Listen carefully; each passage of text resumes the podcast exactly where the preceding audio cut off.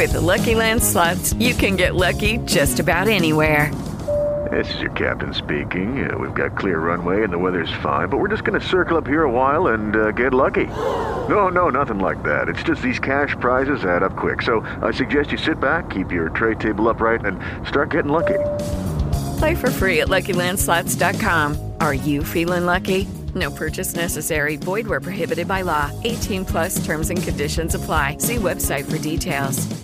Hey guys, it is Ryan. I'm not sure if you know this about me, but I'm a bit of a fun fanatic when I can. I like to work, but I like fun too. It's a thing. And now the truth is out there. I can tell you about my favorite place to have fun Chumba Casino. They have hundreds of social casino style games to choose from, with new games released each week. You can play for free anytime, anywhere and each day brings a new chance to collect daily bonuses. So join me in the fun. Sign up now at ChumbaCasino.com. No purchase necessary. VGW. Void were prohibited by law. See terms and conditions. 18 plus.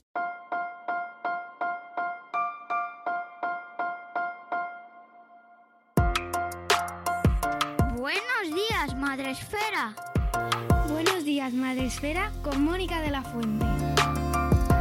Buenos días, Madre Esfera. Bienvenidos un día más a nuestro podcast, vuestro podcast, el podcast de la comunidad de creadores de contenido sobre crianza en castellano, el portal de Madre Esfera que recuperamos un poco la rutina, la normalidad, eh, volvemos un poco a vuestros oídos porque nos hemos tomado unas vacaciones que, pues, es que hay que hacerlo, santas vacaciones, bendito descanso, pero qué ilusión recuperar de nuevo eh, el, espacio aquí con vosotros y cuando salte un nuevo episodio en el feed de Buenos Días Madresfera. ¡Ay, qué alegría y qué sorpresón que ya está aquí el podcast de Madresfera! Y encima volvemos... Bueno, pero es que me pongo nerviosa y todo. mm, Volvemos con temazo porque eh, ¿qué hay más bonito en la vida? Yo sé que vosotros tendréis otra opinión seguramente, a lo mejor coincidís conmigo o no, pero es que aquí mm, en esta casa se adoran los libros. Entonces, ¿qué hay más bonito que la lectura? ¿Qué hay más satisfactorio que la lectura? bueno, el café también. pero si ya lo combinas, pues mucho mejor. Así que hoy vamos a hablar de lectura desde la infancia, de lectura disfrutándola, de lectura que yo no entiendo otra manera de vivirla, pero sé fehacientemente que existe esa opción porque lo veo a mi alrededor, porque yo tenía muchísimo miedo cuando me convertí en madre de que mis hijos no leyesen. ¡Ay, Dios mío! ¿Y si, y si no leen? ¿Y si no leen? ¿Qué hago? Así que hoy vamos a hablar con una invitada muy especial. Ella es Silvia Verbo, es profesora, es maestra, es madre, es bloguera, es podcaster, eh, muchas cosas. Buenos días, Silvia, ¿cómo estás? Buenos días, pues aquí encantada de estrenar nueva temporada, la Ale, verdad. ale. Sí, sí. Además que a mí el, el mundo podcast me encanta, así que encantada de estar aquí charlando contigo. Hombre, luego nos contarás sobre tu propio podcast, que eso no, no, no lo vamos a dejar, por supuesto. Pero ella está aquí sobre todo, podría estar por muchas cosas, pero sobre todo está porque ha escrito un libro Sí. Sí, sí. dedicado a la lectura y a ese fenómeno que se da, que es la intolerancia a la lectura. Es verdad. Y eh, lo has autopublicado en. Amazon, Sí. donde lo podéis encontrar, donde yo lo he comprado y ha sido un placer leerte, Silvia. De verdad, me ha encantado, me ha encantado. Muchas un- gracias. de verdad, mm, lectura súper recomendada y, y quiero empezar eso dándote la enhorabuena porque me, ha, me lo he bebido. Es un libro súper ágil, súper fácil de leer, con un montón bien estructurado. em, donde además te lo, lo, lo haces muy ameno, te acercas mucho al lector, a la lectora, eh, ideal para padres y maestros y para todo el entorno educativo y a todos aquellos que estamos cerca de los niños y de las niñas. Y, bueno, pues que puedes estar muy satisfecha. ¿Qué tal la experiencia de haber escrito? Buah, estoy súper contenta, estoy súper, súper contenta. Además, lo que tú me dices es exactamente la intención que yo tenía, que fuera una lectura fácil, que fuera una lectura rápida. Que, mm, que no te llevará mucho tiempo. De hecho, mucha gente que lo ha leído me dice, pues es que en una tarde te lo puedes leer. O sea, realmente es un libro que, mm, al que no le tienes que dedicar mucho tiempo porque yo creo que el tiempo que le dedicas es después, a la reflexión, a la autocrítica, a darle un poco de vuelta a lo que tú hacías o a lo que tú pensabas, pero lo que es el tiempo de lectura es muy, muy, muy rápido. Y yo estoy muy contenta porque está llegando a mucha gente y mucha gente me dice, jo, es que claro, es que es lógico. Y yo digo, claro, si yo no estoy inventando nada. Lo que pasa es que muchas veces, aunque hay cosas súper lógicas y muy obvias, no se hacen. Y entonces de repente alguien te dice, no, no, es que fíjate que esta, esta otra forma puede incluso funcionar mejor y dicen, anda, puede ser. Que, y oye, está funcionando, está funcionando muy bien. Qué bien, qué alegría. Mm. Cuéntanos un poco de ti para que aquellos que nos escuchan y, bueno, pues por lo que sea, no te han seguido por Instagram, no han leído tu blog, eh, que, que hay que recuperar, Silvia. Cierto, cierto. que se llama igual que tu perfil, mami digo profe. Sí. Em, cuéntanos un poco cómo, pues, cómo llegas hasta aquí y cómo decides eh, pues, materializar toda tu experiencia y tu conocimiento en este libro. Bueno, pues yo soy maestra de primaria. Eso es como mi, la placa estrella es maestra de primaria, que al final es lo que me da de comer. Y, y me saqué la plaza eh, en la Comunidad de Madrid en el año 2009. Entonces, eh, pues a partir de ahí yo empiezo a trabajar con, con, niños y con niñas, pues desde primero de primaria hasta sexto, más o menos pues esos seis años hasta los doce. Entonces yo empiezo a observar y empiezo a aprender un montón. Y una de las cosas más bonitas que me pasa es que yo empiezo a, a recordar cómo soy yo cuando era alumna. Y entonces, claro, empiezo a atar muchos cabos y decir, claro, si es que esto, porque yo era una alumna pésima, pero pésima.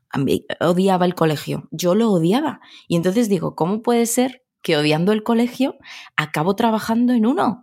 ¿Cómo puede ser?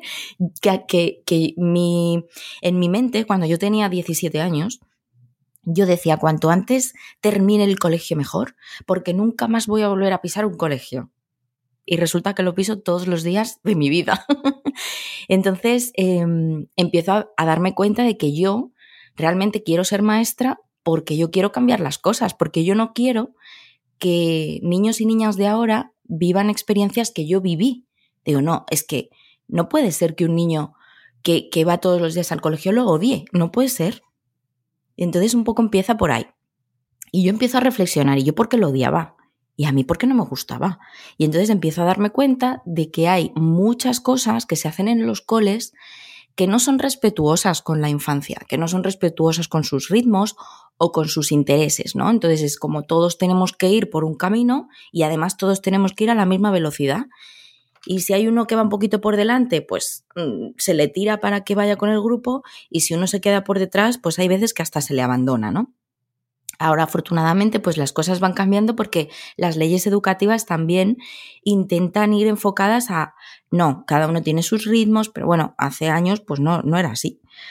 O por lo menos pues las experiencias que yo he vivido. Y entonces pues un poco va por ahí, de decir, oye, ¿qué estaba pasando en los coles? ¿Qué pasa en los coles? Y, y empiezo a reflexionar y a darme cuenta y, y me doy cuenta de que hay muchas actividades con un con, tintes obligatorios, que eso causa automáticamente un rechazo tremendo. Entonces, pues pienso, bueno, igual se le puede dar un poquito la vuelta. Y un poco por ahí nace el libro Remedios para Intolerantes a la Lectura, porque para mí mi punto débil era la lectura. El caso es que yo siempre decía, a mí me gustaban los libros, pero no me gustaba leer. Entonces digo, ¿cómo puede ser? Entonces, de, esa serie de preguntas, de si a mí me llaman la atención los libros, pero no me apetece leerlo, algo está pasando. Entonces, de ahí sale. Y luego, pues bueno, empecé a um, comunicar pues a través de, de, redes sociales, en Instagram, en el perfil Mami Digo Profe, que el, nombre pues nace además de esa um, forma cariñosa que hay veces que los niños te confunden y te dicen, mami, digo, profe, y se mueren de vergüenza, pero claro, es que pasamos muchas horas con ellos, entonces pues te confunden y te llaman mami, y me parece tiernísimo. Y de ahí sale el nombre y empiezo pues a, un poco a contar. pues lo que yo vivo en el aula, sus luces y sus sombras. Y, y bueno, pues ahí empiezo a compartir y a, y a conocer a un montón de gente en este mundo y enriquece muchísimo. Y el blog, como tú me dices, es verdad que está muy abandonado. Sí, ¿sabes qué pasa? Que al final, pues oye, es que no, pues yo soy profe, soy madre, eh, no me da tiempo. a todo, quiero hacer muchas cosas y no me da tiempo. Y al final es verdad que la gente busca algo más rápido y parece que los blogs era algo que mm, comenzó con mucha fuerza y que se va desinflando el blog. Mi blog tiene, pues no sé, empecé el año 2014. O sea que imagínate. Mm, Y casi eh, 10 años ya. Entonces, pues No dejéis los blogs. tienes razón, tienes toda la razón. Llevaos el contenido de las redes. No dejéis de usar las redes. Si nadie dice que no las uséis, si las redes son maravillosas, yo las uso también y me dan la vida y me encanta. Y es más, es verdad, es más rápido, es más accesible. La gente entra directamente a las redes. Pero las redes no son nuestras. Tienes razón. amiguitas. Tienes toda la razón. Y están cayendo un montón de perfiles y esto no es, oye, que te van a quitar el perfil, que bien. No, no es eso. Pues mm, lo más probable es que no y cuanto más lo protejas, mejor porque es mucho trabajo y, y ojalá siga mucho tiempo. Pero todo ese contenido que se está generando ahí no lo tienes tú guardado. Y Sí. como pase cualquier cosa, mm, no se indexa, no se indexa, no se guarda, la gente no lo puede localizar, no se puede buscar, no tiene la misma facilidad de encontrarse que un- a mí me pasa, voy buscando un post de alguien y busca tú en un perfil de Instagram. Busca, Sí, busca. no, es verdad, es verdad. Es verdad. Es un cajón desastre que. es un por lo- cajón desastre. Por lo menos el mío, que yo veo eh, perfiles súper ordenaditos, no es mi caso, la verdad. Bueno, bueno, eso ya depende un poco del toque de cada uno, ¿no? Y de cómo lo organice, de su trabajo, de su... Sí. Oye, que hay perfiles muy profesionales, Sí, sí, pero sí. precisamente perfiles tan profesionales y el tuyo, al final estás compartiendo contenido también muy útil y todos, al final, buscas una receta, buscas, si es, es genial, si es Mm. que ese mismo contenido que antes se compartía en el blog se comparte ahora en redes, pero mm, de vez en cuando volcadlo eh, aquellas entradas más interesantes, las que consideréis más útiles, guardarlas en un post, eh, un recopilatorio semanal, recopilatorio mensual de los mejores posts de redes. Tienes razón. Totalmente. Tienes- que no, te voy a, no te puedo decir otra cosa, es verdad. Es que yo, yo veo cada cosa y me da tanta penita. Ahora el tuyo, desde el 21, que no, y no has puesto el libro. Y esto ya corto No, no, la chapa, porque es Com- una chapa madreférica, pero es que me da mucha pena que no tengas puesto ahí tu libro puesto en tu blog. Totalmente. ¿Dónde se compra? Pues es que es eso, no, no, sí es verdad que, eh, mira, hace poco lo hablaba con, con una persona que me consultó y me decía, pero ¿y, ¿y cómo haces difusión? O sea, ¿cómo consigues que un libro que has autopublicado se venda? Digo, siendo muy pesada, es que realmente es eso, siendo muy pesada. Y no estoy siendo yo tan pesada como debería, porque es eso, pues tengo otros canales y no los estoy utilizando, o sea que, Sí. que es verdad. Eso, sobre, todo, sobre todo ahora cuando terminemos la entrevista, antes de que salga esta entrevista, tiene que estar ese link puesto en el blog, porque claro, Venga, vale, vale, me comprometo. ¿vale? Me comprometo. perfecto. Mano, mano echada ahí. Jope, vaya bronca me acabo de llevar, ¿eh? No, no, no, para nada era la intención, te pillaba a ti por banda, pero es que me da mucha pena porque es verdad que eh, encima siendo escritora, eh, divulgando vuestro contenido, eh, teniendo tu blog activo, que es que no lo tienes que crear desde cero, que es mucho trabajo. No, no, es verdad. es hacer un link que ponga mi libro y colgarlo ahí para que la gente está. accede. Y ya está, y ya está. Y luego yo lo pongo en las notas del programa y listo. Venga, vale. Ala, ya, chapa cerrada, cling, cling. Bueno, maravilloso el libro. eh, la verdad es que mm, es una delicia leerlo. Y lo primero que quería preguntarte es ¿por qué? ¿Por qué tan importante es la lectura? ¿Por qué eh, no dejarlo? Como tú bien dices, incluso al final del libro, eh, la gente termina leyendo, es decir, todos acabamos leyendo. Se Mm. aprende a leer, es, un trámite que se pasa en la existencia y todos acabamos sabiendo leer y todos leemos por necesidad. Pero ¿por qué eh, este libro, por qué esa, em, esa intención, ¿no? ese trabajo que has echado ahí de defender el proceso y el goce de la lectura? Pues mira, em, muchas veces comparo la lectura con el ejercicio. físico. Entonces, muchas veces cuando nos preguntamos, pero bueno, ¿y por qué es tan importante leer? Dices, bueno, pues por, lo mismo que es importante hacer el ejercicio físico. Hay mucha gente que hace ejercicio físico a un nivel increíble y otras personas que lo hacemos pues como un mantenimiento. Pues la lectura es un poco igual. Tampoco te hace falta que te estés leyendo siete libros diarios, pero un mantenimiento. Porque al final es ejercicio para la mente, para el cerebro, para la inteligencia, para el saber. No puedes dejar de leer. Es que aunque no quieras, que es lo que intento transmitir, al final lees, porque hay algo, siempre hay algo que te interesa. Aunque sea una competición deportiva, o el mundo del motor, o la moda o el maquillaje, siempre algo que vas a leer y lo vas a leer a través de muchos formatos, porque leer no solamente es coger un libro. Yo soy muy tradicional y muy romántica del papel, pero está internet, el móvil, el ordenador, el ebook, o sea, tienes muchas maneras y muchas, muchos accesos a la lectura. Entonces, ¿por qué es importante? Porque la gente lo pide, la gente lo necesita, o sea, todo está escrito todo, los carteles de información, eh, una guía turística, todo está escrito. Claro que es importante leer, es que si no, no te puedes comunicar con el mundo y el mundo contigo tampoco. Entonces, ahora de ahí, es importante leer, pero tenemos que perder la cabeza porque mi hijo de 7 años no lee todas las tardes 15 minutos. Pues tampoco. Esa es a lo que iba, ¿no? La obligatoriedad es lo que hace que al final ese niño de 7 años, cuando vaya cumpliendo años, va a ir perdiendo minutos de lectura. Bueno, ahora me obligan 15, pues me leeré los 15 minutos porque mi profe me obliga y tengo que apuntarlo. Tengo que leer 15 minutos todos los días. Pero en cuanto la profe no le diga, lee 15 minutos, lo va a dejar de hacer. Entonces, es importante que eh, desde la infancia entiendan, o no entiendan, sino que aprendan a leer disfrutando, para que luego voluntariamente quieran leer, porque al final de adultos van a leer.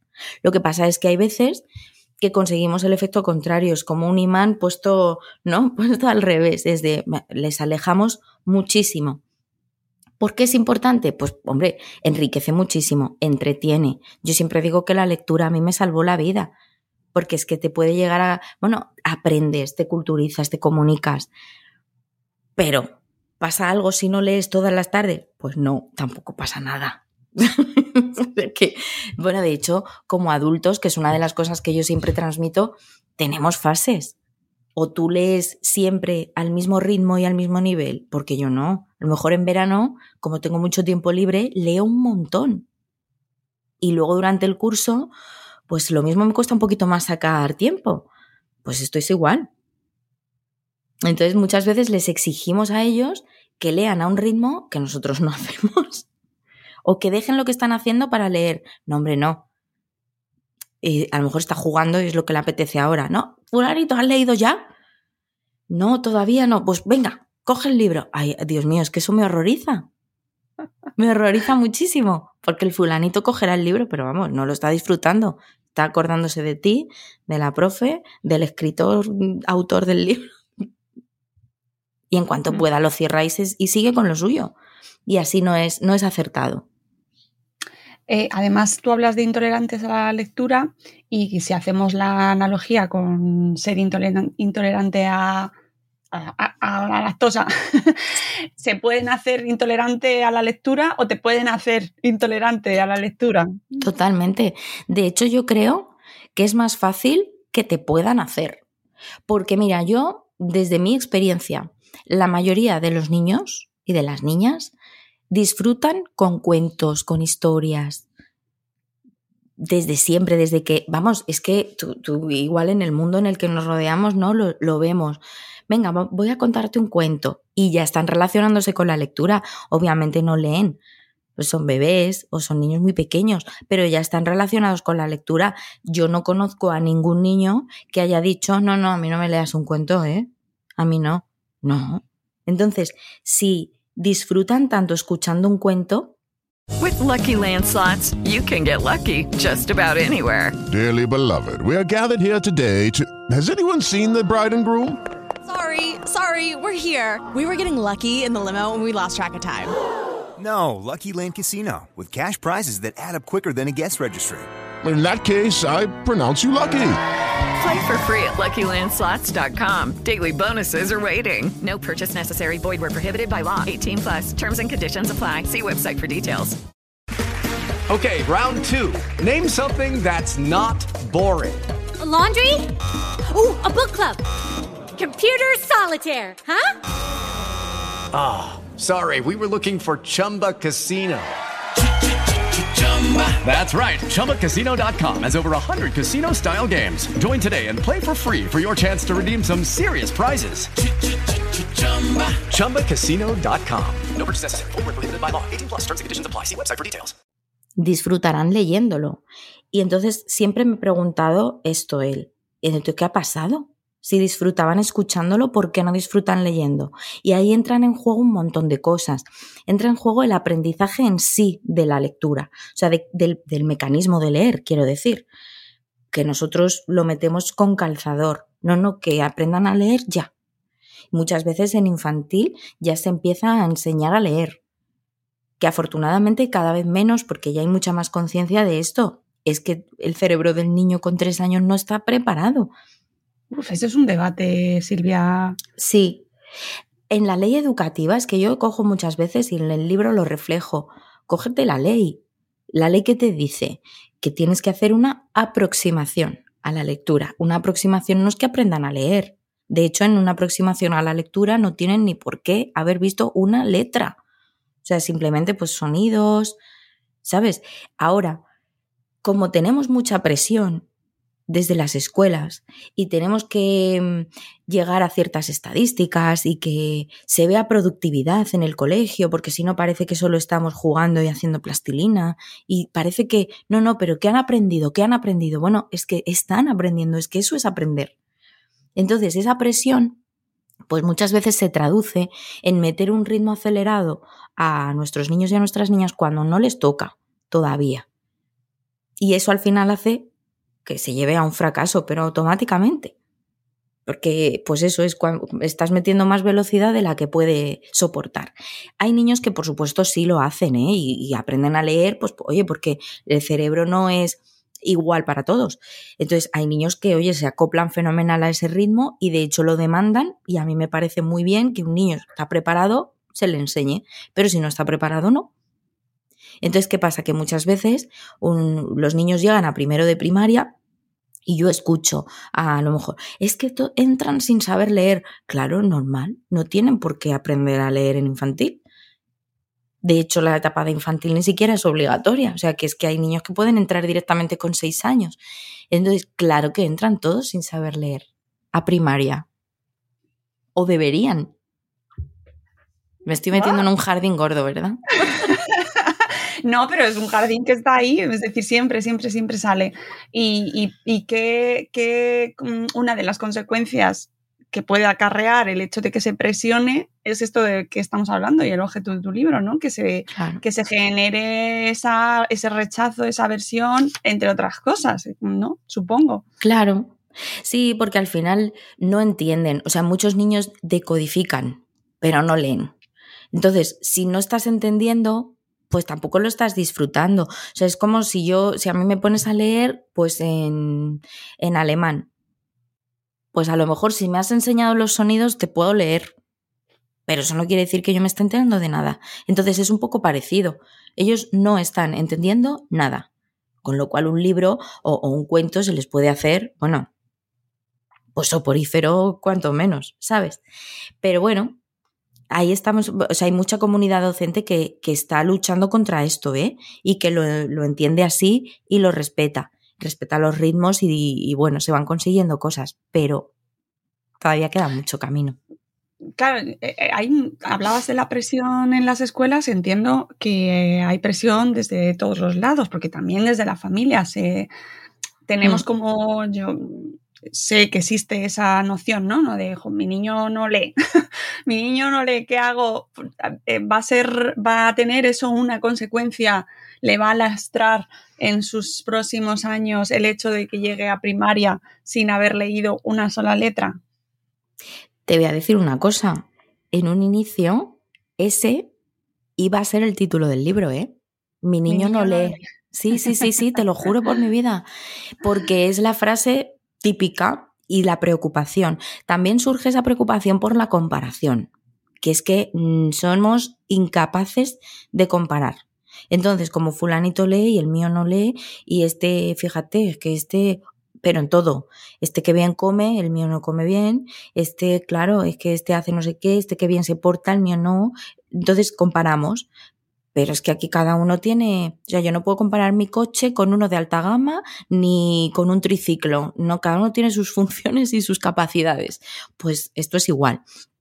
Entonces, claro, como hay niños, además en esas edades las diferencias se notan muchísimo, porque luego cuando son más mayores ya, ya es todo mucho más sutil, pero claro, te llama mucho la atención que a lo mejor un, un niño con cinco años esté leyendo, pero que, que, no es porque sea ese niño el más listo de todos, ni no, y el que no lee es que el pobre es que no llega, no sé si, seguramente llegue después, si es que no pasa nada, ¿sabes? Pero es la comparación. Yo siempre lo digo, no, no te preocupes, pero ni en esto, ni en es que mi hijo no pronuncia la R. Pues tampoco pasa nada. Si es que el lenguaje no se, no se termina de adquirir hasta los siete años. ¿Le llevo al logopeda? Espérate, tiene cinco, espérate. O sea, que a ver, que si es una, una cosa llamativa, no me quiero yo meter en esto. O sea, por supuesto se puede hacer una intervención temprana, por supuesto, pero sin agobios. O sea, sin pensar, esto es una catástrofe. Mi hijo va a ser un, fracasado porque no lee cuando tiene cinco años. Pues no, para nada. De hecho, hay un montón de estudios que no demuestran que la lectura temprana eh, nos lleve a un éxito profesional o a un éxito académico. Para nada pero para nada. Si es que no hay ninguna relación. Y que eso además tampoco garantiza nada. Es decir, Por supuesto. Estamos como muy enfocados, ¿verdad? De manera inconsciente. Hmm. O sea, si todos los hacemos un ejercicio ahí de, de sinceridad, mm, no pensamos, no, yo quiero que cuando nos quedamos embarazados o tenemos hijos, ¿no? No, no, no estás pensando ahí, quiero que sea tal o ingeniero, o sea, pero sí que tienes una serie de, de, hitos que, que quieres que vaya cumpliendo por... Pero las cosas también van cambiando, porque esta enfermedad que tenemos también todos, aparte de la intolerancia a la lectura, la titulitis aguda que también existe, pues claro, ahora mismo tienes gente preparadísima con 23 años que ya han terminado sus carreras, sus máster, sus doble grados, unos que, y están teniendo muchas dificultades para encontrar trabajo. O sea, que es que aquí no hay una fórmula mágica, sino ya la estaríamos siguiendo todos para ser millonario y tener un éxito tremendo y pues, pues no. Eso suele ser un bulo. Completamente. No sigáis, a, no sigáis, a, la gente que son guruses. Claro, esta gente del que quien quiere puede, si te esfuerzas lo conseguirás. Bueno, pues hay mucha gente que después de un muchísimo esfuerzo sigue intentándolo, o sea que y eso está muy relacionado con algo de lo que hablas también en el libro, que es, por ejemplo, hay, en el libro podéis encontrar eh, todo organizadito, estructurado, bien. Nosotros vamos a hacer aquí una charla en la que vamos a hacer pequeñas así pinceladas del libro, pero yo os recomiendo que lo leáis bien. Una de las cosas que comentas en el libro y que mencionas y que todos hemos vivido, por lo menos nuestra generación, Silvia, es el tema de la letra con sangre entra, es decir, ese, no, tú vas a leer, tú vas a leer y lo vas a hacer, ¿no? O sea, esto eh, todos los días te vas a poner hmm. y, que es, y que además es algo que se defiende como, ay, qué bonitos aquellos tiempos en los que había esa autoridad y esa disciplina y que ahora se está perdiendo. y, el, y la típica frase de, de, bueno, es que claro, siempre se ha hecho así, yo no he salido tan mal, que yo siempre digo, yo no he salido tan mal, si están las consultas de los psicólogos llenos de nuestra generación diciendo, es que no me hacían caso, es que nadie me, nadie me miraba, yo quería, pero nadie lo veía. O sea, como que no hemos salido tan mal. Hemos salido fatal. Habrá quien no, pero aquí asumimos lo que hay. Pero por lo, pero por lo general, si te das cuenta, es un poco así. O sea, se me está cayendo el micro. Es un poco así, es un poco el, el jolín, tenemos que escuchar a la infancia, que parece que los niños no tienen nada que decir, no tienen nada que opinar. Y el porque lo digo yo no vale. No nos sirve. Nos sirve para esa tarde. Y ya está. Porque claro que va a leer, sí, o, o va a hacer lo que sea, va a recoger su habitación, o sea, a base de castigos o de amenazas, pues claro. Pero es que así no, no está funcionando, o sea, no está adquiriendo rutinas, en realidad no. Y lo único que está haciendo es contentarte a ti, pero no está entendiendo el beneficio que obtiene de ciertos hábitos. Es así. Entonces, ¿esto quiere decir que un niño puede elegir y decidir sobre su vida? Pues hombre, obviamente no, no en todos sus aspectos, pero sobre muchas cosas sí. Por ejemplo, en, la lectura, es algo que yo defiendo en el libro, ¿puede decidir qué leer? Por supuesto. No, se tiene que leer lo que diga la profe. ¿Por qué? Uh, Lo siento, lo siento un montón, pero es que yo pienso, o sea, con la cantidad de libros que hay, ¿tú quieres que lea? Pues que elija lo que quiere leer. Ya está. Si es que además en las leyes no nos dice se tiene que leer tal libro, la Celestina, el Quijote, el no sé qué, no, no lo pone. O sea, lo que te dice es que tenga referencias de literatura clásica, de no sé qué, pero dentro de eso hay una oferta amplísima. Entonces tú ponle delante todas las opciones y que elija y ya está. O ha empezado un libro, no le está gustando, pues que lo, lo deje de leer y coja otro. No, es que te lo tienes que terminar. ¿Cómo sabes que no te está gustando? Tú termínatelo y luego, y es de, madre mía, ¿qué rollo? ¿Te imaginas que a ti te obligan a leer un libro que no te está gustando y te dicen, no, no, es que hasta que no lo termines, no puedes empezar otro? es una tiranía. Pero completamente. A mí me pasa que hay veces que tengo tres libros en la mesita y voy intercalando. Pues a lo mejor uno es de temática educativa, otro es una novela negra, otro es un ensayo y a lo mejor no me apetece esta noche leerme nada educativo, me apetece entretenimiento, me cojo la novela. Y no, es que si no te terminas esto no puedes. Jo, me parece... Claro, y además eso lo mencionas en el libro y, y, eh, me me encanta porque todos tenemos que hacer cosas que no nos gustan. Es Sí. así, esto todo eh, está claro. Mm, Pero, mm, y además esto lo mencionaba el otro día Hematocrítico en un corte que, que publicamos en nuestro perfil, en un reel, eh, sobre el tema de la frustración, ¿no? Es que hay que enseñarles a frustrarse, es que hay que enseñarles que la vida no es de colores, como con el tema de los deberes era precisamente, y me lo traigo aquí a la lectura precis- por esto que comentas, ¿no? Mm. Porque es que hay que obligarle a que se lea esto porque en la vida tiene que aprender que hay cosas que va a tener que hacer que no le gusten. Sí, sí, no te preocupes, si lo va a aprender. Ese es un argumento que yo he utilizado muchas veces, eh, que igual me voy a meter en otro jardín. Venga, Con el- para empezar temporada, Silvia. con el tema de- del Día de la Madre o el Día del Padre en los colegios. Entonces, pues muchas veces eh, he escuchado el, bueno, si no tiene padre, bueno, pues es que también tiene que enfrentarse a esa frustración y yo digo, ojo, yo no quiero ser la persona que haga que un niño de seis años se enfrente a eso. Yo no quiero. Si luego la vida, es lo que decías tú, la vida nos va a poner en situaciones, queramos o no, complicadas, conflictivas para nosotros, que nos comprometan emocionalmente. Nos va a poner ahí. ¿Tiene que ser en el colegio? ¿Tenemos que ser los maestros los que pongamos en esa situación a, a nuestros niños? Yo no quiero. Es que no quiero, porque lo puedo evitar. O sea, eh, no, lo siento, no, no quiero. O por ejemplo, en esto de la lectura, tiene que leer. Entonces, yo le tengo que obligar a leer lo que yo diga porque en la vida va a tener que hacer cosas que no quiera. Yo no quiero hacerlo así. Claro, y las listas de libros, ¿de dónde salen? Silvia, las- los libros de las lecturas obligatorias. De aquí. No hay lecturas obligatorias. Mira, no hay- o sea, eh, nosotros tenemos un plan lector, que es, pues bueno, el plan en la Comunidad de Madrid existe un plan lector. Entonces, ese plan lector, pues te indica una cantidad de lecturas que tienes que hacer durante el curso. Pues a lo mejor cinco lecturas durante el curso, cinco lecturas obligatorias, pero que sean cinco lecturas obligatorias no quiere decir que sean unos títulos en concreto. Entonces, dentro de las lecturas, o sea, tú tienes que leerte cinco libros, mínimo, al año, con los niños, quiero decir. Em, a mí no me gusta el plan lector, pero ahí entra la parte de soy maestra y yo tengo que seguir la ley.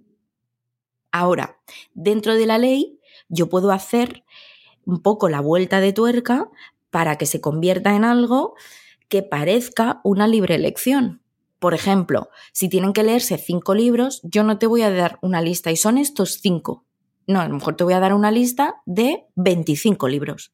Y tú me dices qué cinco quieres, por ejemplo. O sea, que dentro de esto, o luego, eh, no, es que los 25 se tienen que leer los mismos. Pues a lo mejor no. A lo mejor es, oye, pues mira, este le apetece tal. Es un poco más jaleo, evidentemente sí.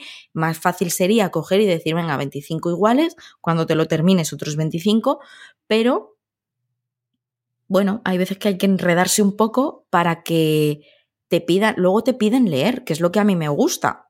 Que, hay veces que te dicen, hemos elegido un libro, o a lo mejor lo hemos consensuado, hemos elegido uno, y, y me dicen, profe, ¿cuándo toca la, lectura? ¿Cuándo toca? O sea, para mí eso es maravilloso. ¿O cuándo toca ir a biblioteca? Que no podemos ir todos los días. Pues tenemos que hacer un calendario. ¿Cuándo nos toca? Jolín, pues eso es un subidón y yo pienso, vale, algo estamos haciendo bien. Les apetece ir a la biblioteca. También porque planteo la biblioteca como un espacio muy versátil. No vamos solo a leer. Pues hay veces que vamos a charlar. Hay veces que vamos a hacer un trabajo en grupo y, investigamos en los libros. Hay veces que vamos a ordenarla. Que eso ha sido algo precioso que he hecho este curso pasado. Qué guay. Eh, maravilloso. Ha sido un proyecto que he hecho con, con un grupito de alumnos que tenía. Em, ellos me han ayudado a reorganizar la biblioteca entera.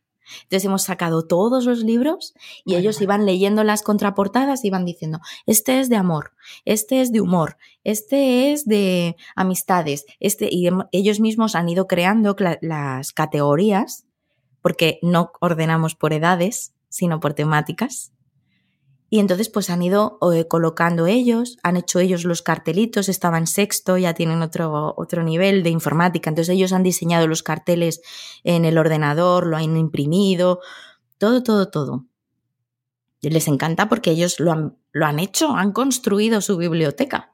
¿La han ordenado por colores? No. No, la han ordenado por temáticas, que es lo que yo creo que debería hacerse. Porque... Ojo, respeto, ¿eh? Respeto a la gente por supuesto. Que me hace mucha gracia, pero es que me llama mucho la atención, perdonadme. y tú lo mencionas también en el libro. sí, que es verdad que en las bibliotecas es que son bonitas, o sea, son decorativas, pero claro. llama mucho la atención para una foto de Pinterest o de Instagram, pero luego la utilidad. Mm, mm, mm. Claro, no, y de hecho a mí me ha pasado que hay veces que el lomo es de un color diferente a la portada. Yo estoy buscando uno que yo recuerdo que era amarillo y luego no era amarillo y luego no. Recordemos que hay una carrera solo para esto, para categorizar y para organizar. Efectivamente, que, no es una tontería. Tiene mucha enjundia, tiene mucha enjundia. Un abrazo a todos los bibliotecarios, bibliotecarias, documentalistas. Sí, sí, sí, sí. Pues nosotros lo tenemos por, por, categorías de temáticas, que es otra de las cosas que defiendo mucho en el libro, el tema de la edad. La catalogación por edades me parece que puede ser interesante en ciertos niveles, sobre todo de lectura, pues por el hecho de decir, bueno, qué tipo de letra tiene, qué extensión de texto tiene, eh, eh, eh, tiene sentido. O sea, una catalogación por edades tiene un sentido en un momento dado. Pero los niveles de lectura son tan variados que si, yo qué sé, es que una niña puede estar preparada con seis años para leer uno de los que pone para ocho. With lucky landslots, you can get lucky just about anywhere. Dearly beloved, we are gathered here today to. Has anyone seen the bride and groom? Sorry, sorry, we're here. We were getting lucky in the limo and we lost track of time. No, Lucky Land Casino, with cash prizes that add up quicker than a guest registry. In that case, I pronounce you lucky.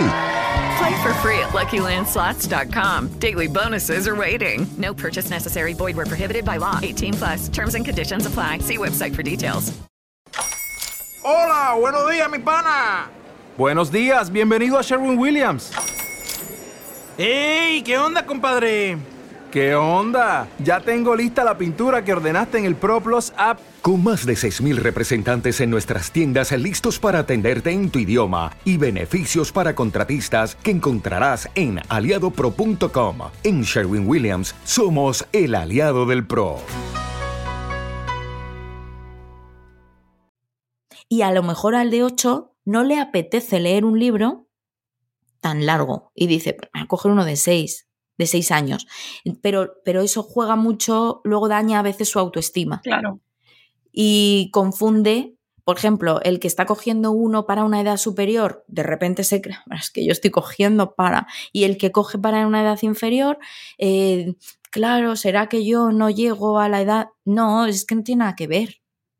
No tiene nada que ver. Hay veces que te apetece leer algo más largo, otras veces más o más simple. No te pasa, es que a mí me pasa que hay veces que leo, me leo un ensayo político denso que te mueres y otras veces que me cojo una novela romántica de estas de, de entretenimiento y ya está, y no pasa nada.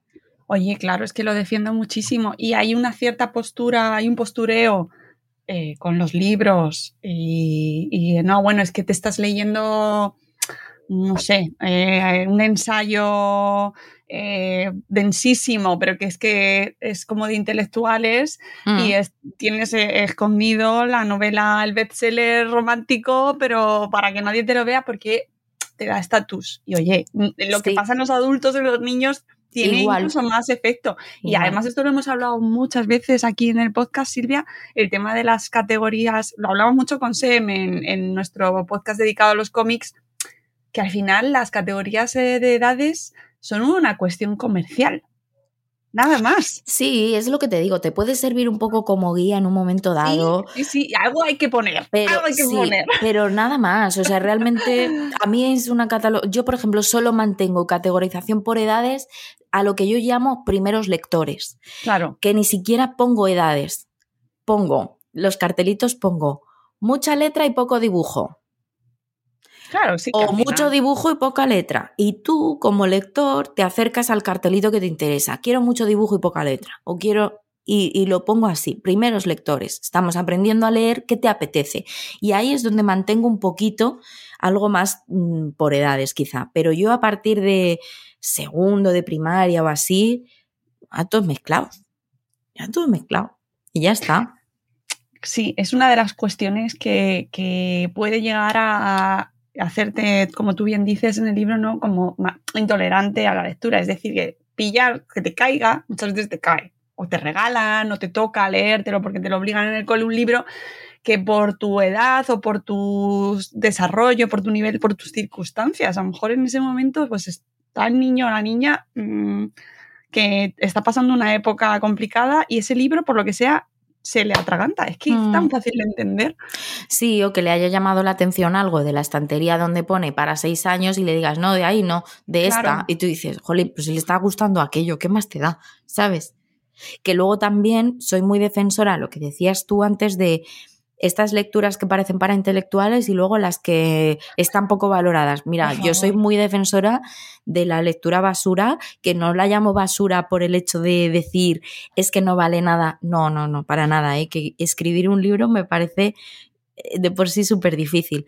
Me refiero a que eso no esté enfocada al aprendizaje, por ejemplo, ¿no? Una lectura de puro entretenimiento, una novela romántica o un- lo que sea, una chorradilla, algo así, fresquito. Oye, soy defensora de, esas, de esa literatura porque, jolín, tiene su función también.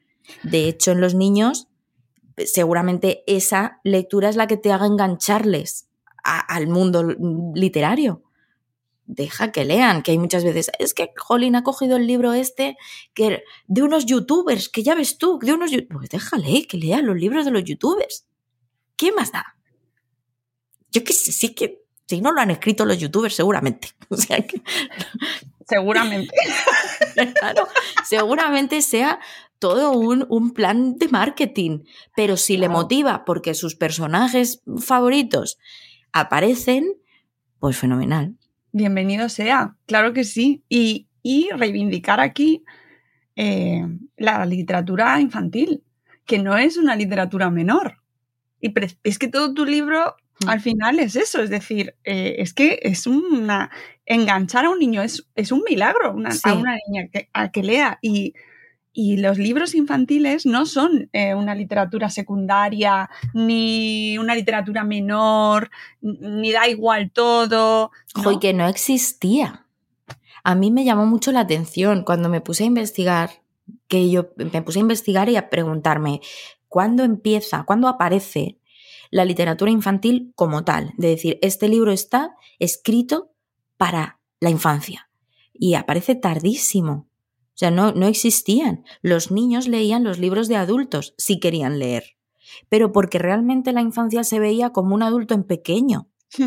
Entonces era, bueno, pues luego ayuda a su padre o a su madre en la tienda o en el campo o en donde sea, porque eran niños, o sea, los niños eran adultos en pequeño. Y ahora a mí me gusta que se está viendo, se está tomando un poco de conciencia de no, no, es que su cerebro es distinto al de un adulto, necesita otras cosas y funciona de otra manera. Entonces hay que diseñar cosas para ellos, literatura, ocio. El ocio de un niño no es acompañar a sus padres a, a la casa de los amigos de no sé quién. Bueno, sí, pero que haya un ocio diseñado específicamente para el entretenimiento de la infancia pues esto es igual, literatura, teatro, cine, para ellos, porque lo necesitan. Y no, es que claro, como se les está mimando mucho. Bueno, es que se les tiene que mimar. Ya no trabajan como trabajaban. Claro, ojo, pero fíjate, yo muchas veces sí lo decía, el otro día hablándolo con unos amigos, yo decía lo de la, la frase esta de, es que, mira, está llamando la atención. Y justo qué es lo que haces? Se la quitas la atención, pero no tiene sentido. O sea, es como si tú tienes frío y en vez de ponerte una manta te dicen, mira, ya está, ya está teniendo frío. Pues nada, no le hagas caso. no, claro, pues desde, ver si está llamando la atención, vamos a prestarle atención a ver qué es lo que está necesitando. Y luego ya veremos por qué lo está haciendo de esa manera, por qué Mont... Vale, pero no, o sea, me parece como todo muy lógico. Claro, porque al final es la perspectiva adulta y esto lo hablamos muchas veces, ¿no? Lo, miramos todo desde nuestra perspectiva. Nos está, nos te está chantajeando, nos está engañando, te está, te está retando, eh, a ver quién gana, ¿no? En los debates. Todo se mira desde nuestra perspectiva. Sí dices tu madre mía, si fuera, o sea, que mi hijo haga ese razonamiento por la noche de, bueno, mañana tengo la estrategia del reto preparada para que mi madre haga, yo digo, me parece demasiado complejo, pero oye, puede, ocurrir. Que, luego siempre, no, es que no les estáis poniendo límites porque ahora se ha dado la vuelta, eh, ya nos hemos ido al otro lado. Por favor, sentido común. Claro, hay que poner límites, que evidentemente hay que ponerlos, no quiere decir que se tenga que hacer eh, de una forma dictatorial. O sea, se pueden poner límites consensuados, dialogados y coherentes. Hmm. Que muchas veces en esto de la, de la lectura, em, yo muchas veces escucho a las familias quejarse porque sus hijos no leen y yo lo primero que pregunto siempre es si tú lees. ¿Tú lees? Y te dicen, yo no tengo tiempo. Yo llego de trabajar tardísimo, ¿tú te crees que yo me, me puedo poner a leer bueno, pues entonces no puedes exigirle lo que tú no puedes hacer, porque para él su jornada también es cansada. O sea, también te puede decir, oye, mira, yo he estado todo el día en el colegio, ahora mismo yo llegar, merendar y ponerme a leer, pues mira, no me da tiempo, porque tengo que jugar. Que tienen que jugar. pues sí, el juego, el juego es muy importante. El y, también. Claro, y el ejemplo, ¿no? Y el hecho de leer en casa, pues es que es fundamental. Otro tema que tratas en el libro, que no quiero que se me vaya, porque me parece importantísimo, es el tema de los libros infantiles utilizados. A mí me gusta mucho llamarlo la literatura funcional, ¿no? Los cuentos funcionales, ¿no? Esto me funciona para, eh, ¿qué me recomiendas? Y tú lo además lo mencionas mucho. ¿Qué me recomiendas para quitar el pañal? ¿Qué cuento hay para eh, superar eh, el miedo por la noche? Ah. ¿Qué pasa con esa literatura que se ha si antes no existía literatura infantil, ahora ha funcionado porque está, hmm. lo peta muchísimo. Hay muchísimos libros en ese sentido y ojo que hay un montón de libros que están súper bien. Pero ¿qué ocurre con este tipo de literatura? A ver, a mí me gusta mucho, ¿eh? Esa literatura me gusta mucho, pero me gusta mucho para adultos. Porque me parece, sí, te digo, por ejemplo, si tú quieres, em, es que mi hijo tiene ansiedad, entonces hay un cuento para trabajar la ansiedad.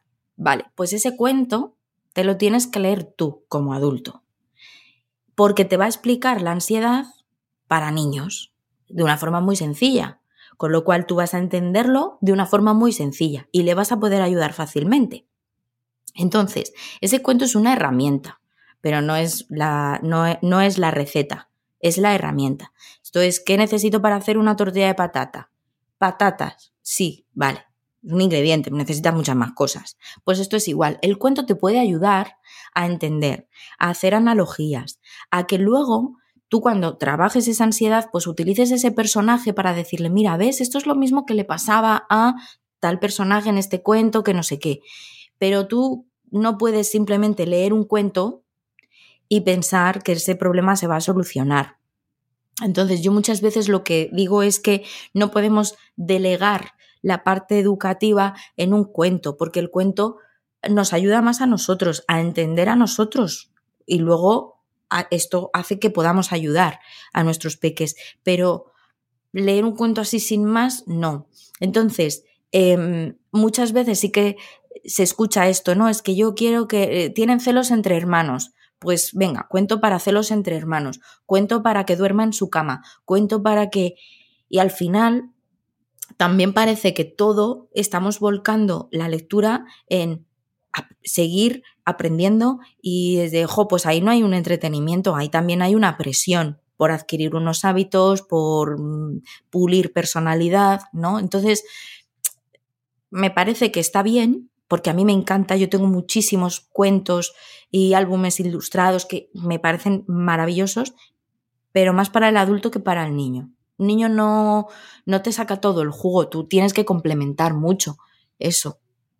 Jo, es que si los, los peques eh, desentrañan ahí todo el contenido que tienen, Hmm. ay, puede ser, yo creo que ahí está radica también en parte el éxito de quién está detrás de esos cuentos, Sí. porque ojo, ojo, Sí. Que hay de todo, igual que hay de todo en otros tipos de literatura, ¿no? Pero que no solo porque lo dediques a luchar contra X cosa o para mm, eh, combatir el miedo, pues Hmm. no solo porque se lo regales, el niño ya mágicamente, y además que esté bien escrito, que tenga una sensibilidad especial, que conecte de una manera, Hmm. porque es que se acceden cosas que a veces, bueno, dilo, dilo, dilo. dilo, reina, dilo. No, es verdad, porque al final parece que hacer literatura infantil como el lector es un niño es algo simple y Exacto. no, y no. De hecho, yo también, igual que te digo que existen libros maravillosos, también eh, em, han caído en mis manos algunos que dices, pues, pues, mm, no. Pues este no. Tiene unos dibujos preciosos, una redacción que tal, pero no, no le saco yo mucho jugo. Bueno, pero también tendrá su función, ¿sabes? Pues también. Ojo, reivindicó también aquí la literatura mala, perdone, pero No, no, que yo creo completamente. que igual que aprendemos a alimentarnos eh, identificando, y esto es una cuestión antropológica, tú vas identificando aquello que te gusta, te sienta mal, tu cuerpo lo rechaza em, y aprendes que esto no te viene bien, esto te viene, o con las personas también, ¿no? Identificas, esta persona me hace mal, o yo no me estoy comportando, bueno, pues yo creo que con la literatura también Igual. pasa un poco lo mismo, que te cae una cosa que dices, Dios. Dios, ¿por Es qué?". que un libro es, una, es un medio de comunicación entre el, entre el autor y el lector. Entonces, hay veces que conectas y hay veces que no conectas. Y ya está. Conectas con la historia o no conectas o con el autor. De hecho, hay veces que te gusta un libro de un autor y entonces ya te coges todo de ese autor porque dices, ¡buah! Es que me encanta su forma de escribir. Genial, pues fenomenal. Es que la literatura es conectar personas también. Pero en otro medio, en vez de una conversación, pues un libro. Pues sí.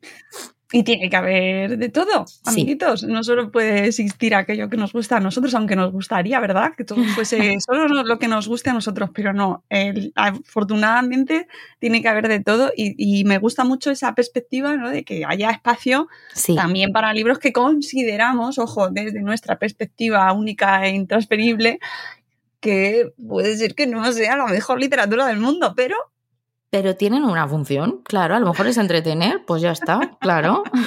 Eso sí, para mí siempre tratar a la infancia con dignidad, con respeto y Sí. como personas que son, es decir, mm, que no vale todo. O sea, no claro, vale por ejemplo, te- eh, muchas veces dicen, eh, no, es que no lee, y venga, pues cógete un libro, es que ya me los he leído, pues cógete ese que ese es muy bonito, ese ya te lo has leído, pero es muy bonito, pues léetelo otra vez. Y es de, jolín, Yo no me leo un libro dos veces si no me apetece. A lo mejor me Claro. apetece y otras veces no. Entonces, mm, parece que la biblioteca infantil en las casas y en los coles eh, solo se renueva en ocasiones contadas, ¿no? Bueno, pues en Navidad te pides un libro a los Reyes, en tu cumpleaños te regalan un libro, pero así porque sí. Yo me compro libros así porque sí durante todo el año. Y entonces, Demasiados. a ellos igual.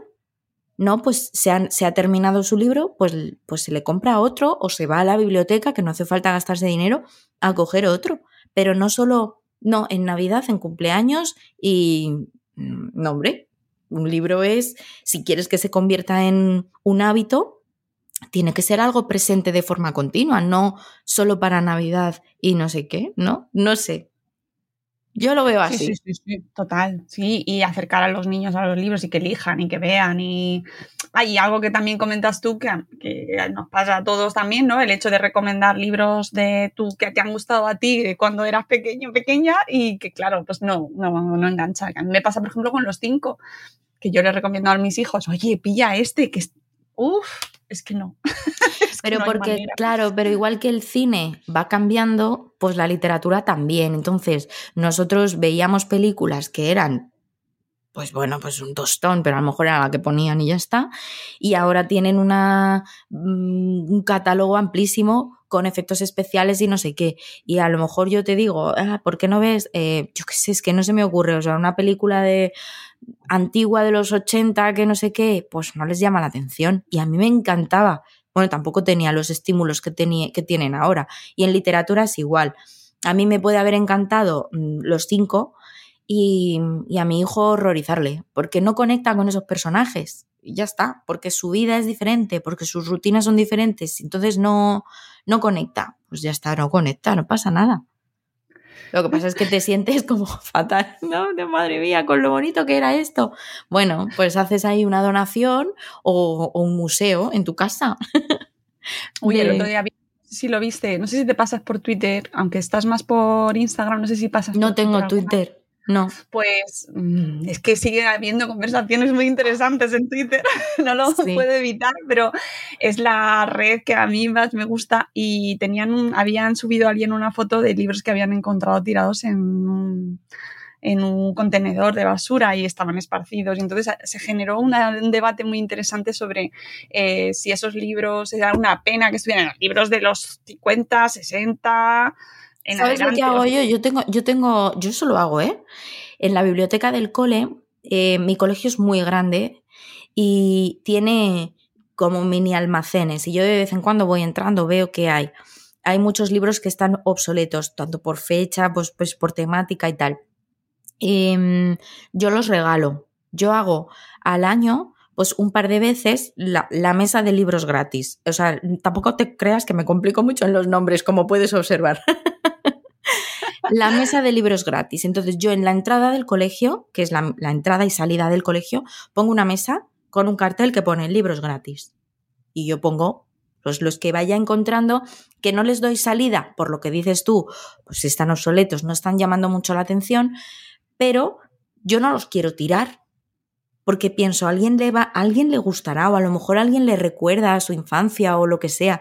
Y entonces, pues yo los pongo, la gente los coge. Cuando se vacía, pues luego pongo otra. Y así le voy dando salida. Oye, ¿y ¿qué hacemos con las, las eh, reediciones o las reinterpretaciones de los cuentos clásicos, estas polémicas que se dan cada cierto tiempo? ¿Se ha reescrito eh, el cuento de la caperucita o, el- o se ha quitado un libro de la biblioteca porque eh, no estaba de acuerdo con X, eh, bueno, Sí. pues manera de ver la vida? Es conflictivo también, pero mm, yo diría de no tocar, fíjate. Yo sería más de la opinión de no tocar. Por ejemplo, escuché que se había hecho una, mm, eh, pues es un ajuste del lenguaje del libro Matilda, de original Ah, de, Ro- de Roald Dahl. Roald Dahl tiene cuentos, mm, historias que son maravillosos. Porque en vez de decir el niño gordo, ponía el niño enorme. Entonces era como cambiaban gordo por enorme y tal. yo diría es que yo no lo hubiera tocado, porque gordo no lo ve, o sea, un niño gordo, pues en vez de un niño gordo, un niño enorme. Yo decía, no es lo mismo, ¿no? Tampoco es lo mismo gordo, enorme. También a lo mejor lo que deberíamos hacer es hacerles entender a los niños que ciertas cosas, por ejemplo, gordo no es un insulto, eh, igual que flaco tampoco lo es, igual que rubio tampoco es, ¿no? O sea, en vez de modificarlo, porque entonces al final seguimos alimentando que gordo es un insulto, que gordo es un insulto. Por otro lado, sí que es cierto que hay libros que yo normalmente siempre recomiendo, antes de darle un libro a un niño, léetelo tú primero, porque nunca sabes, ¿no?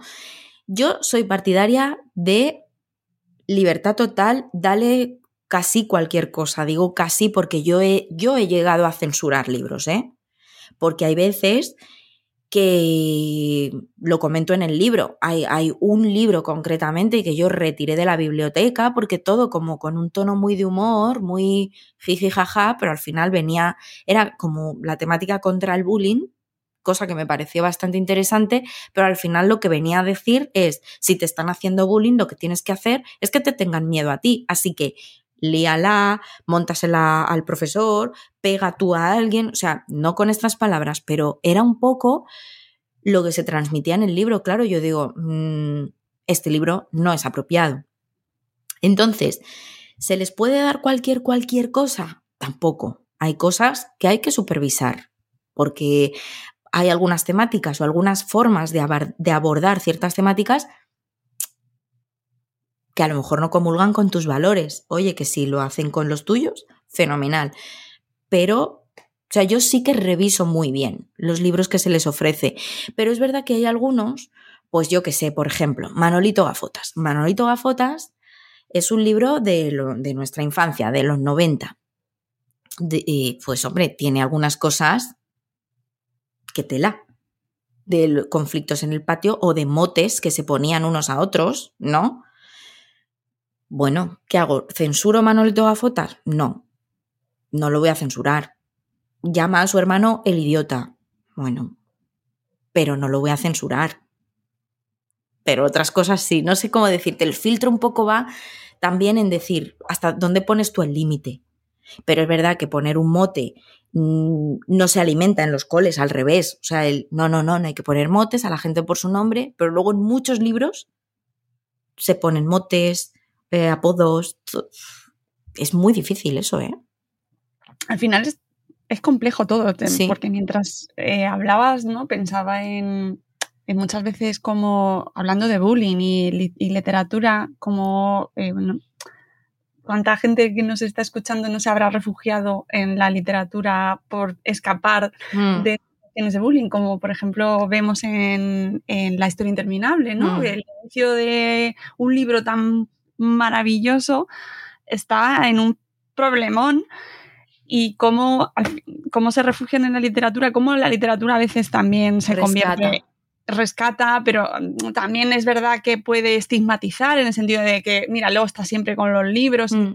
permite huir. Ahí, ahí hay tanto detrás, ¿no? Que no es tan sencillo decir, oye, lee esto eh, o lee mucho y esto te va a garantizar que leyendo mucho vas a eh, tenerlo todo más fácil o te hmm. va a salvar. Pues no, no, no. Ojalá fuera todo tan Quizá, quizá lo, lo, ideal sería acompañar en las lecturas.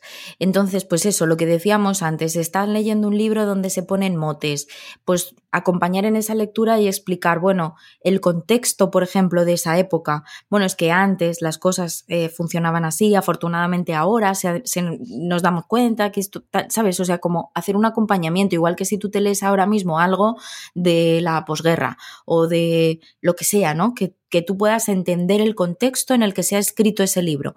Pero un niño solo no lo va a sacar. Entonces, vamos a acompañar en esas lecturas, que porque tenga 12 años no quiere decir que pueda ser una lectura libre. Venga, total, que tú ya eres mayor. Bueno, es interesante si ofrecemos lecturas que tienen cositas por pulir, pues que hagamos ese acompañamiento siempre. Sí, y que eso implica tiempo. Sí. Tiempo de, profes, tiempo en el cole, tiempo en casa. Sí, sí, sí, claro. Esa es, eso es otro melón. Ese es otro melón. el no tengo tiempo es de, hombre, pues vas a tener que tenerlo, porque... Claro, que, que no garantiza, o sea, ya, insisto, que tener una biblioteca eh, extensísima es una joya, pero no. igual que tenemos que echar tiempo para leerlo, si queremos que nuestros hijos, nuestras hijas lo aprovechen bien y al final Mm. Hay que estar ahí. Sí, sí, sí, supervisar, igual que, pero vamos, con todo, con los libros, con lo que ven en, en la tablet, con la- todo, todo, todo. Tienes que supervisarlo. Porque luego después nos echamos las manos a la cabeza. ¿De dónde habrá aprendido esto? Pues anda que no tiene fuentes de información. Un niño, una niña. Vamos, por todas partes le viene la información. Pues sí, señores, esto ya lo dejamos ahí como mm, el último, ¿no? ¿Cuánto tiempo tienes? Sí, sí, sí. que al final, eh, eh, sobre todo porque a mí gustándome, o sea, siendo la lectura una de mis aficiones favoritas y a las que invierto mi tiempo, mi dinero, mi vida, no le podemos dar eh, más mm, virtudes de las que tiene por ella misma. Es decir, al final la- tiene que estar ahí, los valores se los, se los inculcamos nosotros y Eso no solo es. porque, ¿sabes? Que, Ujú. Que nos encanta la lectura, pero ojo, que, mm, que como que hemos dicho, hay- y como hemos dicho, hay de todo. Entonces, pues oye, igual que cuando lees tú y dices, ostras, esto me chirría un montón, como adultos tenemos herramientas para identificar, pero como, como niños no. Entonces, pues vamos a dotarles de esas herramientas. No se trata de no ofrecerles ciertas cosas, sino a lo mejor ofrecérselas y, enseñarles, oye, pues esto, ¿sabes qué? Esto no, esto no mola nada lo que está poniendo, ¿no?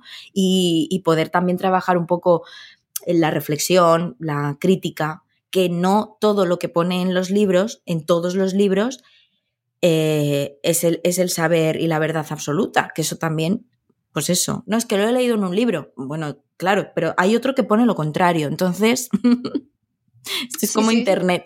Claro, es total, exactamente. Que hay libros buenos, hay libros malos, pero Sí. que al final eh, detrás estamos ahí las familias, los profes, los coles, ¿no? que hay un entramado que tiene que seguir funcionando Sí. para que esos libros realmente saquen lo mejor de nosotros y de nuestros hijos, nuestras Sí. hijas.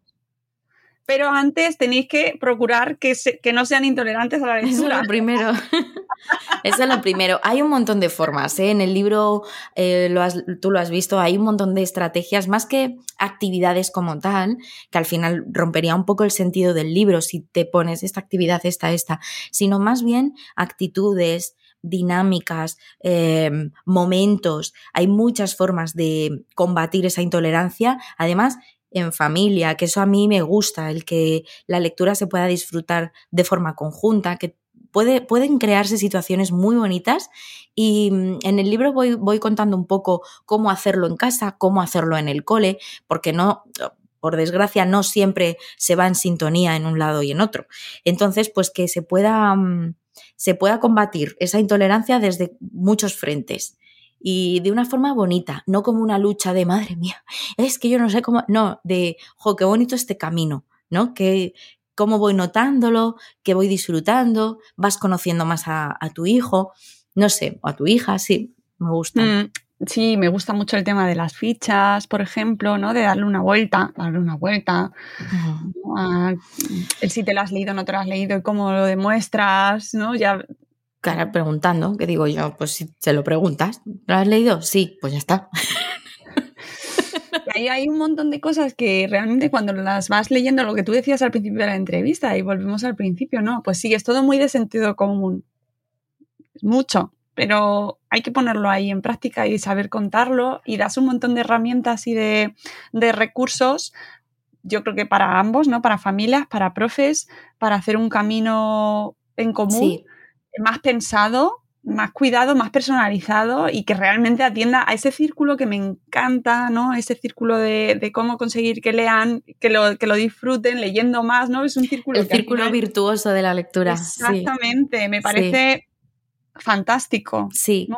Eh, cuando yo lo estaba escribiendo, mi editora, esto yo lo puedo contar porque ella, ella me da permiso, eh, su hijo es era intolerante a la lectura. Entonces, mientras yo lo estaba escribiendo y estaba trabajando con ella, ella misma iba poniendo en práctica las cosas que yo iba poniendo en el libro y me iba diciendo, Jo Silvia, es que mira, alucinas, es que el otro día me dijo, mamá, vamos a, a la librería, vamos a no sé qué, pues después de haber ido a una firma de libros, o, o sea, empezar a respirar literatura, que es una de las cosas que también me gusta mucho eh, decir, que la lectura se tiene que empezar respirándola y luego ya vamos metiendo, y ella misma decía, es que esto funciona, esto funciona, esto es que yo lo estoy probando y funciona.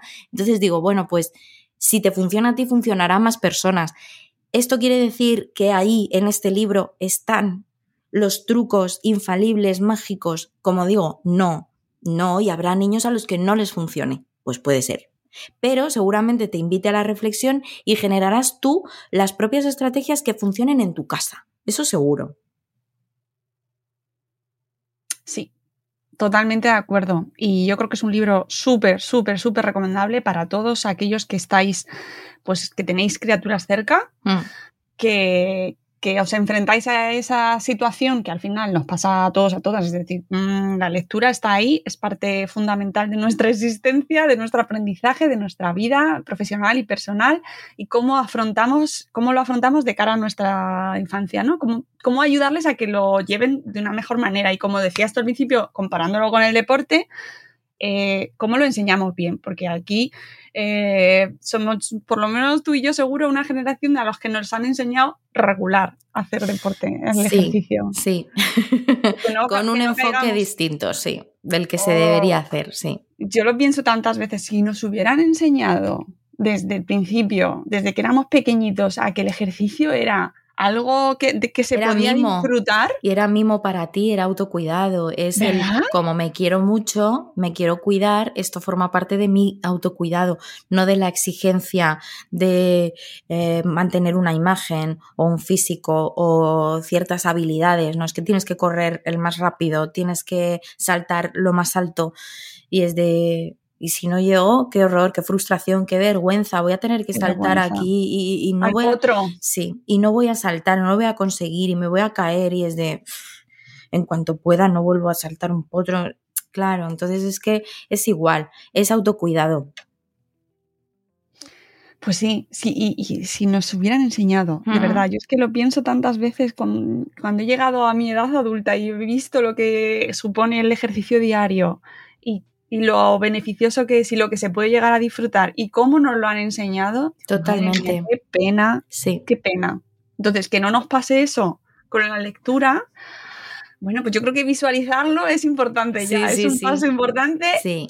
Os voy a dejar en las notas del programa toda la información del perfil de Silvia, dónde podéis encontrar el libro, dónde lo podéis comprar, lo tenéis en formato físico y en formato digital, eh, desde Amazon lo podéis comprar. Y Silvia, un placer enorme charlar contigo, me ha encantado traerte y que empieces esta temporada y espero que esto pues suponga cambiar la perspectiva de encender ahí llamas de mucha gente que nos esté escuchando y que diga, ah, ah, pues no me lo había planteado, ah, pues voy a, me voy a hacer ya mismo con el libro porque seguro que nos ayuda. Pues ojalá. Y yo encantada de estar aquí charlando contigo, que se me ha pasado el tiempo volando, encantada de estrenar temporada y espero de verdad que, bueno, pues que las ideas que transmito en el libro, pues que ayuden mucho. Yo de todas formas siempre lo digo y en el libro al final también lo pongo, con cualquier cosa, está mi mail ahí, están mis redes sociales, eh, aunque pueda tardar un poquito, siempre contesto a todo el mundo, así que pues nada, que con lo que sea, pues que me escriban y ya está. Pues en Mami Digo Profe la podéis encontrar en su cuenta de Instagram. Y, nada, Silvia, que muchísimas gracias por acompañarnos en esta mañana de finales de agosto, eh, que, damos la apertura, abrimos temporada de nuevo y además eh, sí que ahí aprovecho ya para decir que, bueno, esta temporada que viene eh, vamos a hacer un poquito menos de programas, menos, con menos frecuencia, vamos a tener algún, alguno menos, pero seguiremos aquí porque es que tenemos mucho trabajo este trimestre. Y además en noviembre tenemos el Bloggers Day, ¿eh? amigos, eh, no os lo perdáis, el 18 de noviembre MB Day que por fin vuelve, ¿vale? Así que tenemos mucho trabajo por hacer, por lo tanto la frecuencia de nuestros podcasts pues se reducirá un poquito, pero no os abandonamos, seguiremos y ya veis que empezamos temporada por todo lo alto, aquí tratando temazo que no podía ser mejor que es la lectura. Gracias, Silvia. De Gracias verdad, y ánimo y a seguir, a seguir ahí trabajando, divulgando, y ánimo con el curso nuevo que empieza ya. Muchas gracias. El viernes empezamos ya, a tope. que esto, esto es la vida. amor. Es. Sé que hay mucha gente que está ahí con mucha pena, todos los maestros están ahí ya como, no quiero. Y muchas madres están ahí como, sí. y tú que eres ambas cosas, pues ahí dividida, seguro. Sí, no, tengo muchas ganas de empezar, ¿eh? A mí sí, me apetece. Vamos a pillar septiembre con ganas, amiguitos, y nos vemos, nos escuchamos en un nuevo episodio de nuestro podcast de Buenos Días, Madre Esfera. Volvemos muy prontito. Gracias, Silvia. Adiós. Adiós.